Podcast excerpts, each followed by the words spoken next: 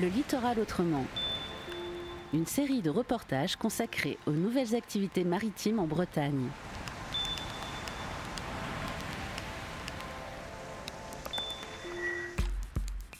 Bonjour à toutes et à tous et bienvenue à la maison des Johnny et de l'oignon de Roscoff. Alors je suis Natacha, je suis médiatrice euh, culturelle à la ville de Roscoff et je suis en charge de présenter euh, cette histoire euh, passionnante qui est celle de Johnny qui partait vendre des oignons en Grande-Bretagne.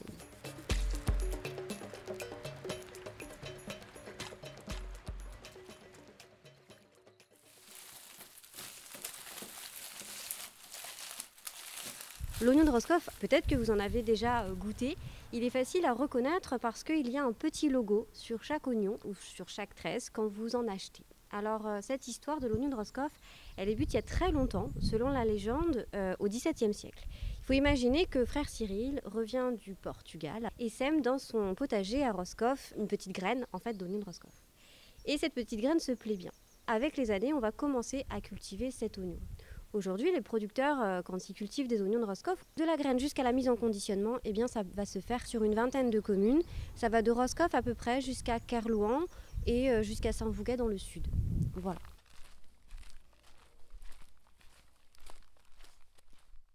Nous voilà maintenant euh, à l'intérieur de la maison des Johnny, où on va parler de cette histoire de Johnny qui partait en Grande-Bretagne. Euh, cette maison des Johnny, en fait, elle appartenait à une ancienne famille de Johnny, la famille Danielou. Et la municipalité a acheté les murs dans les années 2000 et euh, on a pu faire une rénovation euh, muséographique en 2019. Donc, on a tout un scénario et de nouveaux panneaux tout neufs. Alors pour parler de cette histoire des Johnny, il faut remonter à Henri Olivier. Ce roscovite plantait dans son jardin des choux-fleurs, des artichauts. Un jour, il entend parler d'un concours, le concours du plus beau chou-fleur et du plus bel artichaut à Paris. Quand il revient, il n'a pas gagné le prix. Il est un peu déçu, mais il se dit pourquoi ne pas tenter le coup en Grande-Bretagne? Finalement, Roscoff, Plymouth, c'est pas si loin que ça par rapport à Paris. On raconte que ce Henri Olivier revient les poches pleines d'argent. On est au 19e siècle. Cette histoire repose sur une légende. On sait aujourd'hui que à partir de 1815, les Johnny vont commencer à partir en Grande-Bretagne. C'est effectivement lié à la levée du blocus continental. Ces Johnny vont commencer à s'organiser pour partir de l'autre côté et donc ils vont s'organiser pour partir en compagnie. Une compagnie, ce sont des groupes de 10 à 60 personnes à peu près. Ces hommes, en fait, ce sont des journaliers, c'est-à-dire que la plupart du temps, dans l'année, ils travaillent dans les champs, aux pommes de terre, aux choux-fleurs, etc. Quand les oignons ont été récoltés, il n'y a plus rien à faire jusqu'à la récolte de choux-fleurs qui se passe décembre-janvier.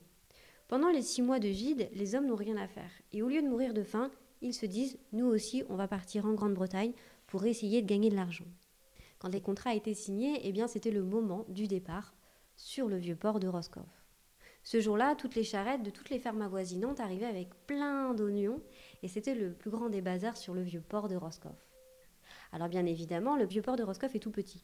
Donc en fait, on mettait les bateaux les uns à côté des autres. Donc pour charger les bateaux, il fallait enjamber un bateau à l'autre on chargeait à marée basse et on repartait à marée haute. Aujourd'hui, on met 7 heures en ferry. À l'époque, il faut imaginer qu'ils pouvaient mettre jusqu'à 15 jours de bateau selon les vents, selon plein de paramètres en fait.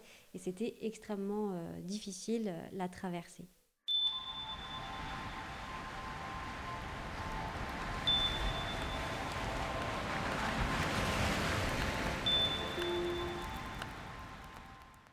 Il faut imaginer que à cette époque, en Grande-Bretagne, on est euh, en pleine révolution industrielle. Il y a beaucoup moins de gens qui travaillent dans les champs et beaucoup plus de personnes qui travaillent dans les usines. Mais il y avait des jeunes filles, et ces jeunes filles, en fait, elles étaient souvent trop frêles pour travailler dans les usines, et elles avaient des bâtons. Et sur leurs bâtons, en fait, elles avaient mis plein de choses, des torchons, des casseroles, et elles faisaient du porte-à-porte. Et les Johnny vont utiliser cette technique pour eux-mêmes faire de la vente au porte-à-porte -porte avec les bâtons. Sur chaque bâton, ils vont pouvoir mettre jusqu'à 50 kilos à peu près. Donc les Johnny euh, commencent à s'organiser et en fait on pourrait se dire qu'ils sont restés au sud de la Grande-Bretagne, mais en fait pas du tout. Petit à petit, ils vont monter euh, Angleterre, Pays de Galles, Écosse. Et dans l'idée, euh, à un moment donné, après la Première Guerre mondiale, cette histoire va tellement bien fonctionner qu'on va arrêter de partir en compagnie et on va plutôt partir en compagnie familiale. C'est-à-dire que un homme de famille va partir avec son fils, ses cousins, ses frères, etc. Et donc, ça sera plus simple pour s'organiser euh, par rapport à cette vente-là. C'est aussi à ce moment-là qu'on va commencer à utiliser le vélo. En fait, sur un vélo, les Johnny vont pouvoir mettre jusqu'à 150 kg d'oignons, ce qui est incroyable. C'était des vélos anglais, en tout cas britanniques, et donc sur les rayons, ils mettaient soit du filet, soit des plaques de bois pour éviter que les tresses d'oignons, en fait, ne se bloquent à l'intérieur des rayons. Donc imaginez souvent le, Johnny, en fait, il poussait le, vélo comme ça à côté de lui, et ça lui faisait aussi une vitrine, si vous voulez, pour vendre, euh, pour vendre au porte-à-porte. Mais ça va lui permettre aussi d'aller beaucoup plus loin dans les campagnes et de fidéliser encore plus de monde. Ce terme de Johnny, en fait, ce sont les Britanniques qui vont le donner. Il faut imaginer que ces jeunes, quand ils arrivent en Grande-Bretagne, euh, ils ne parlent pas la langue, euh, ils ne comprennent pas forcément la monnaie, c'est un peu compliqué pour eux. Et donc, les Britanniques vont les surnommer les John. Mais John, c'est un peu péjoratif. C'est l'autre, c'est l'étranger, c'est celui qui ne nous ressemble pas. Mais comme le Johnny va revenir d'une année sur l'autre, eh bien, ils vont être connus et ce terme Johnny va rester et va être plutôt euh, positif. Aujourd'hui, en France, on dit souvent qu'on les a appelés les Johnny parce qu'il euh, y avait beaucoup de Français, notamment de Bretons, qui se nommaient Yann. Jean en français, John en anglais. C'était en fait les petits Jean. Voilà, c'est pour ça que ce terme est resté. En 1930, euh, c'est l'apogée euh, de cette histoire euh, de Johnny. On va recenser plus de 1500 Johnny à partir en Grande-Bretagne. Et ils vont exporter à peu près 10 000 tonnes d'oignons, ce qui est énorme, sachant que l'année dernière, on a commercialisé à peu près 2005 tonnes d'oignons. Voilà, il y a quand même un, il y a quand même un grand écart. Qu'est-ce qui s'est passé? Il s'est passé en fait la Seconde Guerre mondiale. C'est-à-dire que à ce moment-là, eh bien, le monde change. Les Johnny ont la possibilité aussi de travailler à Roscoff, la dévaluation de la livre sterling euh, et le fait qu'il faille un passeport pour pouvoir aller vendre des oignons en Grande-Bretagne.